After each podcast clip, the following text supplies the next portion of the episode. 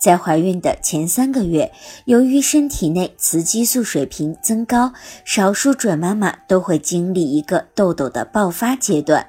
怀孕前就属于油性皮肤的准妈妈，长痘的情况就更多见了。由于怀孕的前三个月是胚胎发育的重要阶段，所以对付这个时期的皮肤问题，不能使用一般的祛痘产品。在这个阶段，准妈妈要避免选用所含有水杨酸等磨砂作用的洗面乳、化妆品以及润肤露。但是如果怀孕三个月后，皮肤仍然出油很多，就可以使用一些比较温和的产品，因为这时胎儿已经进入了正常的发育阶段。准妈妈可以使用温和的洗面乳清洁面部，一天两次，加强保湿，避免阳光的照射。